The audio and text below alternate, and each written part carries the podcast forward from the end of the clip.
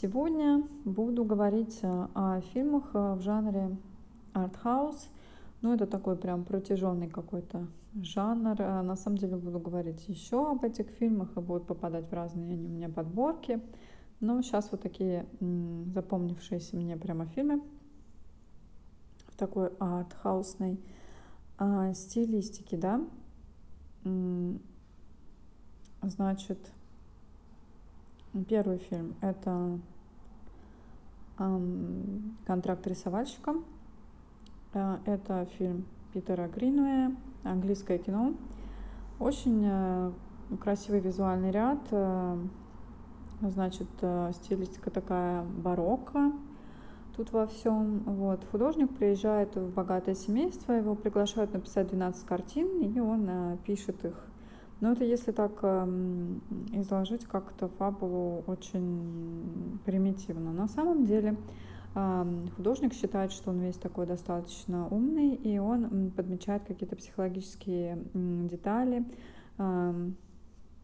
какие-то секреты да, семейства. В общем-то, фильм идет на каких-то полутонах, на загадках, как эм, детектив но все несколько больше того, чем кажется. И наш главный герой, он а, непонятно кем является действительно. И вроде бы он как-то и исследует жизнь, даже расследует а, жизнь семейства. Вроде как он и приглашенный гость, и вроде как он и жертва событий происходящих в доме. Интересно распутывать клубок. Интересно то, что Гринуэй, выдающийся, конечно, режиссер, он хорошо показывает э, символы всякие. Э, можно фильм пересматривать, он э, достаточно интересен для глубокого зрителя. Значит, моя подборка вообще артхаусных фильмов. Артхаусные фильмы это кино не для всех, да. Поэтому кто не очень любит такое, скажем так, сложное авторское тонкое кино, а, то просто, наверное, не стоит а, особо в это все всматриваться. Но я большой любитель, конечно. Я, в принципе, люблю кино и разное. Вот. Э, и в артхаусе, конечно, очень много таких вещей. Это как раз э, здесь очень часто есть фильмы, которые хочется пересматривать, переосмыслять и еще раз э, стараться понять, что же хотел сказать автор. Ну вот Гринуэй, кстати, такой режиссер, у которого можно много чего там ну, повысматривать. И, конечно, видно, что фильм английский, потому что тонкость и эстетика здесь очень высок, высокой пробы потому что, да, это красиво, это странно, это сложно, а, это интеллектуально. Короче, кто еще не видел этот выдающийся шедевр, мне кажется, вообще лучший фильм а, Питера Гринуэ, то тому стоит а, посмотреть. Да, может быть. Э, кстати, это, наверное, не самый его сложный фильм, потому что есть там вообще такие фильмы. Я не все видела, кстати, фильмы Питера Гринуэ потому что иногда мне просто как-то меня не на все хватает. Э, вот. Но этот конкретно фильм, а, он э, действительно стоит того. Ну, в общем, шедевр, наверное, да. И да, как-то актуально в, любое время смотреть такие фильмы, знаете, они сами как картины, поэтому как бы остается такое послевкусие чего-то Э, качественного, тонкого, изящного. Это всегда хорошо. Вот, идем, значит, дальше.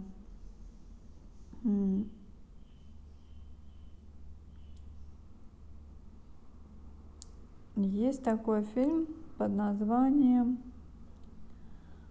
э, «Страна приливов». Э, ну, в общем, «Страна приливов» — это фильм который можно, в общем-то, но тоже он такой, ну, в общем-то, артхаусное кино часто непростое. Здесь нам показан мир маленькой девочки, которая выросла у родителей, которые, э, ну, у них э, там разные зависимости, и вообще, как бы, я не знаю, почему служба опеки как-то вовремя не подсуетилась, чтобы девочку у этих родителей, короче, забрать. А, вот. Но, тем не менее, нам показывает такой мир, что даже в таком мире ребенок видит что-то свое. И когда родители там живут где-то в каком-то деревенском доме, а, вот, и занимаются там непонятно чем, то ребенок просто уходит куда-то в поля, и там играет э, с головами кукол, у которых даже нет тел, э, и обрастает какими-то знакомыми, какой-то своей жизнью, и в целом даже как-то это такая вот жизнь, она все равно происходит. Есть даже какая-то радость, но все равно нам видно, что, конечно, психология девочки, она уже ну, специфичная за счет вот той жизни, в которой она живет. Страна а, приливов, режиссер Терри Гиллиам. А, в общем, достаточно интересное кино, тоже не однажды мной оно видено. А, вот. И каждый раз производит впечатление. Конечно, надо понимать, что у ребенка должно быть детство. Вот. И хорошо бы оно было не таким, как в этом фильме. Вот. Но, видимо, бывают вот такие какие-то случаи тяжелые. Вот. И вот мы смотрим за то, что как бы от... нам открывается какой-то другой а, мир. Мир, а, может быть, детство, мир какой-то а, игры, мир каких-то необычных событий. Короче, режиссер справился замечательно, несмотря на всю какую-то тяжесть темы и понимание того, что происходит. Вот здесь э, есть такой смысл. Советую, кто еще не видел, посмотреть это кино. Еще раз, кино не для всех, поэтому то есть э, лучше думать, готовы ли вы к э, этим фильмам или нет. Так, следующий фильм, многие его видели, «Танцующая в темноте». Это фильм Ларса фон Триера. Вот. Вообще Ларса я люблю. Это мощный, конечно, режиссер. И «Танцующая в темноте» — это у нас э, о чем? А, это, как всегда, у нас социальные какие-то пошли темы, социальные драмы. Тут кто-то написал, что то, что произошло в «Танцующей в темноте», это, в принципе, не, не реальный какой-то сюжет. Вы знаете, люди, вот представляете, что в жизни бывают такие сюжеты – вот буквально недавно осудили человека за то, что подумали, что он надругивался над э, детьми. А оказалось, что э, был виноват другой человек. Представляете жизнь того человека, на которого вот упало такое вот. Это ужасно, да, что осужден невиновный.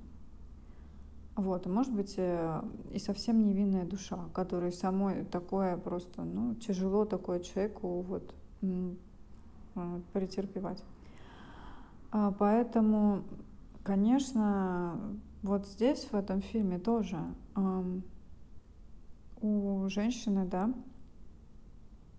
она всеми силами пытается заработать на своего ребенка, у которого, видимо, такая же болезнь, как у нее. Она теряет зрение, и ребенок тоже у нее. И она всеми силами пытается выжить, работая на каком-то странном заводе.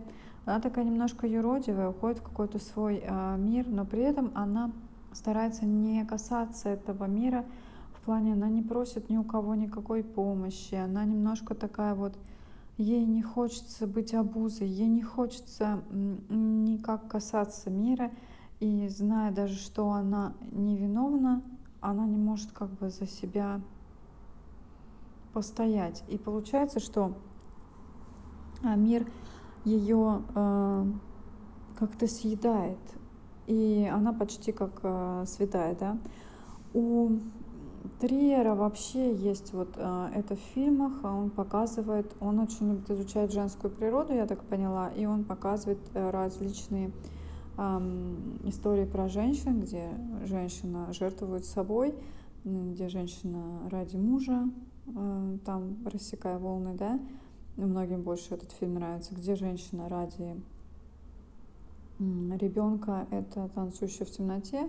Ну и мой любимый из его, конечно, фильмов это Догвиль. Там есть еще одна часть, но вот именно там, где вот Николь Кидман, этот Догвиль, который многие видели.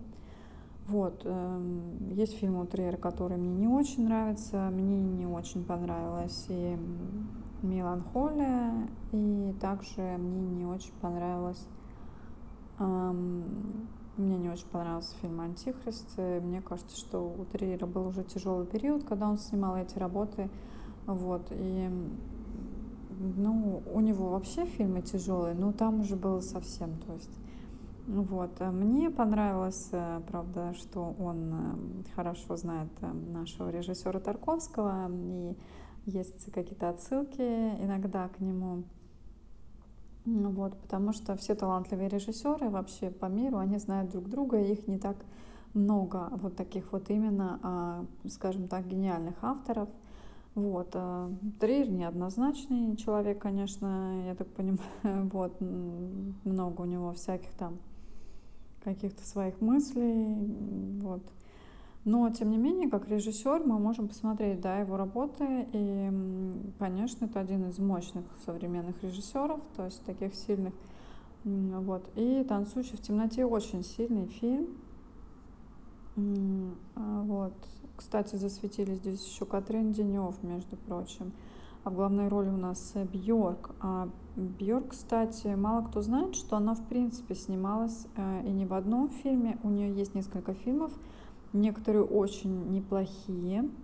И вообще у нее есть явно какой-то потенциал и к, к игре, то есть э, у нее есть какая-то актерская вот э, тема в ней проскальзывает. Она вообще интересный человек такой, да, сложный и в чем-то гениальный, поэтому мне понравилось тоже ее интервью, а, довольно забавное, вот. Так что тем, кто любит Бьорк, можно еще посмотреть, потому что там есть ее песни, очень органично вплетаются в текст повествования. Но тем не менее, значит, вот что, женщина жертвует собой ради э, сына, а ведь у нее крадут э, деньги, ее же близкие – и так вот подставляют. Тоже на самом деле история вполне реальная. Иногда близкие люди, сколько таких сейчас историй, сколько вообще вот там иногда открываешь какую-нибудь газету и там сколько этих историй, как могут э, ранить какие-то родственники, которые считают, что им больше, больше всех надо, что им что ты как бы не очень э, нужный да, какой-то элемент в их картине мира, хотя прекрасно внутри эти люди осознают, что, что может быть человек э, даже нечто более может привнести, чем кто-то вот из них, но а на самом деле вот такие истории бывают. И тут вот недавно я тут э, прочитала историю про нашу гимнастку. Там у нее что-то оказалось с родителями, что всю жизнь э, она, получается, их содержала, и вдруг, когда перестала, ну вот, ну, значит, там очень хорошо зарабатывают там олимпийские всякие спортсмены, и вдруг оказалось, что какая-то вообще странная там картина мира, что человек вообще практически там на улице с ребенком остался, а всю жизнь он все свои там призовые он отдавал семье. Что-то я как-то вообще не поняла, как это произошло. То есть э, просто тот, кто пишет, что вот нереальный какой-то такой сюжет, танцующий там в темноте, ой, слушайте, хорошо, что вы таких розовых а, каких-то очках живете. Эти сюжеты, к сожалению, бывают реальные. И я сейчас не говорю про Россию, в принципе, в мире. Поэтому то, что да, вот человек тут невинно осужден, и он уходит в свой прекрасный танцующий мир, возможно, нам даже показывает как избавление от какого-то... То есть неужели эта женщина не понимает, что, что ее везде предают и подставляют? Ей тоже больно, она тоже понимает. Но она вот идет на какие-то такие вещи, хотя ее все время пытаются как бы там чем-то соблазнить. Конечно, мне не всегда понятно ее такая принципиальная а, позиция в плане того, что иногда можно было бы, наверное, как-то по-другому решить вот э, свою проблему и, может быть, куда-то там переехать или что-то.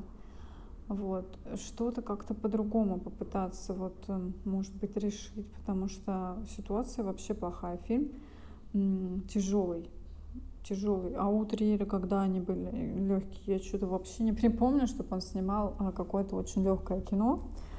Вот, люблю его за это, за, наверное, такую некоторую, знаете, кто любит читать Достоевского, я вот э, сейчас не читаю, потому что мне просто тяжело. А вот, какие-то вещи там, вот бывает, знаете, там какой-то отстой, короче. Вот.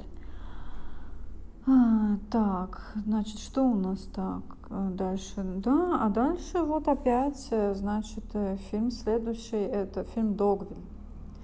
Опять же, вопрос э, социального мироустройства, вопрос о том, что человек очень хочет э, быть добрым, очень хочет быть совестливым. Приезжает он в деревню к людям, где старается понравиться, старается быть обходительным. И, вдруг, и сначала это воспринимается. Воспринимается достаточно хорошо, то есть приехал, а знаете, как бывает, ну, приезжает куда-то новое лицо, и все сразу такие, «А, новенький там, ну, я не знаю, даже в школе, в классе там, или что-то мы все про классы, или, ну, даже вот, ну, в нов... представляете, в коллектив к вам приходит новый человек, тоже интересно, вот вы работаете там, вот. И здесь тоже новое лицо, да, приезжает в деревушку, нам а Ларс, он чем хорош? Он показывает нам как театральную постановку, то есть все прочерчено, нам показывает прозрачно, что в доме где происходит. Нет стен, э, да, удобно. Вот. Э, фильм идет долго, поэтому приходится сидеть и тумкать. Э, вот. Ну, для тех, кто потумкать любит, да, как раз. А, вот. И Значит, эм, девушка и красивая, и хороша собой, и молода, и услужлива. Такая простая такая Золушка. Вот. А Золушка в нашем мире тяжело, понимаете? Мир э, не совсем так устроен. Э, святым людям э, тоже как-то не очень легко. Когда был такой рассказ, не помню чей, где тоже, по-моему, что что-то, где художник, короче, приезжает в какую-то деревню, вот, и потом он показывает, что он где-то обналичивает чек, и люди почему-то думают, что ну вот, а, бумажка, вот эти чеки, это вот за что им будут давать деньги. И они потом убивают художника, берут у него эту чековую книжку, а они не знают, что нужна подпись, чтобы, короче, деньги им, были, поэтому потом они тоже стараются вот этой книжкой расплатиться, а их, конечно, сажают в тюрьму. Вот, потому что они просто от жадности в результате убили, короче, художника. Не помню, чей рассказ, но что-то такое. Короче, жестокость. Здесь тоже вот э, жестокость. То есть жители очень быстро становятся недружелюбны, как только они понимают, что на них э, нависает опасность. Вот. Эм, опасность, что за девушкой а, охотятся, да, что они не знают по какой причине, да, но все равно, то есть, э, что на самом деле она в розыске, и начинается и шантаж, и то третье, десятое, потом, включая изнасилование, идут какие-то страшные вещи. Вот, и для того, чтобы выжить, она, конечно, все это терпит, но все становится хуже и хуже а дальше только как бы расправа над ней, и дальше они будут, они сделают вид, что все как надо. То есть они на самом деле давно уже такие. Может быть, они этого не знали или знают. То есть, э, да, люди, пытаясь защитить себя, они становятся практически зверями, э, практически кошмарными э, существами. И, в общем-то, нельзя их за это, наверное, как-то эм, то есть э, вот за этот страх как-то даже осуждать, но они э, подвергают человека э, ну, буквально пыткам и издеваются, и они становятся очень не хороши. И потом в конце ведь оказывается, что вот эта девушка, с которой они поступали так нехорошо, ну, в общем, кто не посмотрел, надо, да, я думаю, это все концовку, наверное, не буду так говорить, вдруг будет не так интересно. Ну, короче, ее мировоззрение, оно меняется. А, меняется вот понимание того, в каком мире она живет. Это то, о чем ей говорил отец, и она не хотела это воспринимать. Ну, такая позиция. На самом деле, тут можно подумать. Можно действительно подумать, на стороне ли мы этой девушки, на стороне ли мы э, этого озлобленного жителя, который что-то недопонял, э, который стал таким. Э, а где мы в этой, в этой истории? Вот, на стороне ли мы отца этой девушки, который ей говорил, что мир таков, и это его правило? Вот. Или мы на стороне какой-то христианской морали, где на самом деле э, все прощения, которого, я так понимаю, здесь нет. Вот. Эм, где, где добро, где зло, или оно и все вместе. Вот. Эм, здесь, конечно, главная героиня вызывает сочувствие, и впоследствии ее поступки, может быть, даже импульсивные или какие-то, они понятны. Но, может быть, был бы другой герой, он бы просто об этой э, деревушке забыл. Вот. Но с другой стороны, чтобы просто больше типа уехал и забыл. Но Конечно, травма ей нанесена колоссальная. И месть, наверное, ну, здесь вот, а вот здесь думайте, короче, сами, потому что, э, конечно, очень много вопросов оставляет нам Ларс. Почему так долго сегодня говорю про этот фильм? Потому что вот это реально э, сильный фильм, реально, который очень меня зацепил, э, который я несколько раз пересматривала. Каждый раз мне интересно. Молодец Николь Кидман, что она снялась в этом кино, потому что она вообще такая изящная, а, белокожая леди. Иногда мне приятно на нее посмотреть. Там на Западе ее считают бешеной красавицей. Для нас, для русских, она такая, ну, то есть тоже она любителя, мне кажется, но у нее, конечно, вот этот аристократизм, это здорово. Вот, она любопытная и как актриса, и выбирает хорошие, хорошие фильмы, очень много таких. Она снимается в коммерческом и артхаусном кино, это вообще замечательно. То есть кинокарьера у нее замечательная. Вот, вообще приятно, я с ней люблю смотреть, очень много чего. Вот, молоденькая, она была такая, знаете, прям кудрявенькая, такая прям вот как барашка такая вот.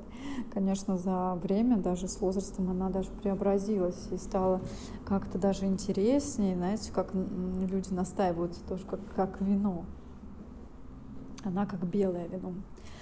Вот, ну, в общем, короче, э, вот так вот я что-то тут надолго, да, вот. Буду еще говорить про артхаусные фильмы. Так, ну а сейчас фильмик попроще. «Наполеон Динамит». А, вот фильм для... Вот такое название странное, но фильм для молодежной аудитории про молодого человека, который вообще непонятно, чем занимается по жизни. А, вот. Э, интересная, конечно, стилистика. Вот. Э, и, конечно, много какой-то школьной жизни. А, понимание того, каких-то своих там действий. Вот. Э, фильм почему-то стал культовым. На самом деле он такой довольно, знаете, про что-то про среднюю, там, может, Америку, а, про что-то такое, когда живешь в таком обычном городке, какими-то своими простыми занятиями. Но фильм успел стать культовым, а, может быть, за счет режиссера. Стилистика тоже довольно интересная, на мой взгляд. Вот, э, есть что-то, конечно, такое, что можно посмотреть. Актер мне этот нравится, он в «Звездунах на льду» еще засветился. Вот, эм, такой забавный, очень, мне кажется, такое в нем что-то есть позитивное. И, по-моему, у него даже очень милая семья. Как-то, ну, про него мало кто что знает, ну, короче, даже как-то вот я за него как-то рада, если у него действительно все хорошо. А, вот, потому что теперь наблюдаю фильмики, а, которые с ним выходят, я так прослеживаю, потому что как-то мне нравится. А, ну и в «Звездунах», кстати, на льду мне и второй тоже этот актер нравится, который играет в комедиях часто. Короче, они там замечательный тандем составили. Вот, а здесь Наполеон Динамит, да, тоже тут а, и про школу, и про становление, и про странности. Как вообще быть, ну, это часто снимают такие фильмы, как быть странным а, в таком более типичном мире, как себя устроить, если ты не совсем такой, как все, а, и что же ты можешь а, произвести какую-то маленькую там победу Эм, значит, э, как в каком-то своем отдельно взятом городе над какой-то этой обыденностью. Вот, в общем-то, фильм, я не знаю даже, как еще можно описать сюжетную линию, его просто лучше смотреть, да, молодым людям, которые, например, читают книгу Селлинджера «Над пропастью воржи» и в очередной раз э, восхищаются там героями, Здесь, э, да, что-то тоже вот есть какой-то, мне кажется, такой отголосок. Э, это не имеет никакого, кстати, отношения к Селлинджеру, но просто для меня это так немножко видится. Вот э, что-то такое, вот, знаете, кто любит еще клуб «Завтрак», вот э, такого плана фильмы. Тому «Наполеон Динамит» тоже зайдет. Вышел немножко, конечно, позже. А, но даже оно тем и лучше, потому что вот такое прочтение тоже как какой-то истории такой инаковости, мне кажется, любопытно. Поэтому вот артхаусные фильмы, они, понимаете, дают нам тоже подумать. И режиссеры нам показывают а иногда какие-то символы, какую-то стилистику, что-то там. Это такое визуальное искусство, которое насыщает. Это и красиво, это и умно, это изящно, над этим можно подумать. Это, знаете, как э, картины в музее. Это не просто вот так вот, так вот жвачку заглотил, там попкорн пошел, там сходил на экшен, и все понял, все понятно, все приятно, и забыл через, э, знаете, 5 секунд э, после выхода из кинотеатра. Это тоже нужно, потому что иногда у нас такой насыщенный день, что вы понимаете, что хотя бы вечером там даже с работы сел в кино такой, посмотрел, так раз отлегло, как бы дало настроение, волну хорошо. Ну, например, вот а сейчас я редко, на самом деле, я, да, многие думают, киноманы смотрят фильмы, даже есть такой фильм про киноман, сутками, там, чтобы все это рассусоливать. Нет, я вообще фильмы смотрю сейчас и не очень часто, максимум, наверное, два раза в неделю. И то бывает, что и по, по два фильма в месяц. Вот. Просто э, когда-то ну, много всяких просто смотрели. Ну, вот, когда и в кинотеатре. В кино люблю ходить вообще в кинотеатр. Вот, поэтому ну, просто люблю кино. Есть люди, которые специально не засоряют свой мозг ничем, хотят жить такой более реальной жизнью. Я знаю, что есть сейчас люди, которые вообще не включают телевизор, которые вообще а, не ходят в кинотеатры, не хотят, чтобы там им какие-то посылы туда в мозг а, закапывались. А я как-то все это отсекаю и наслаждаюсь, короче. Вот, э, чего желаю и вам. Если вы любите кино, ко мне присоединяйтесь. Удачи!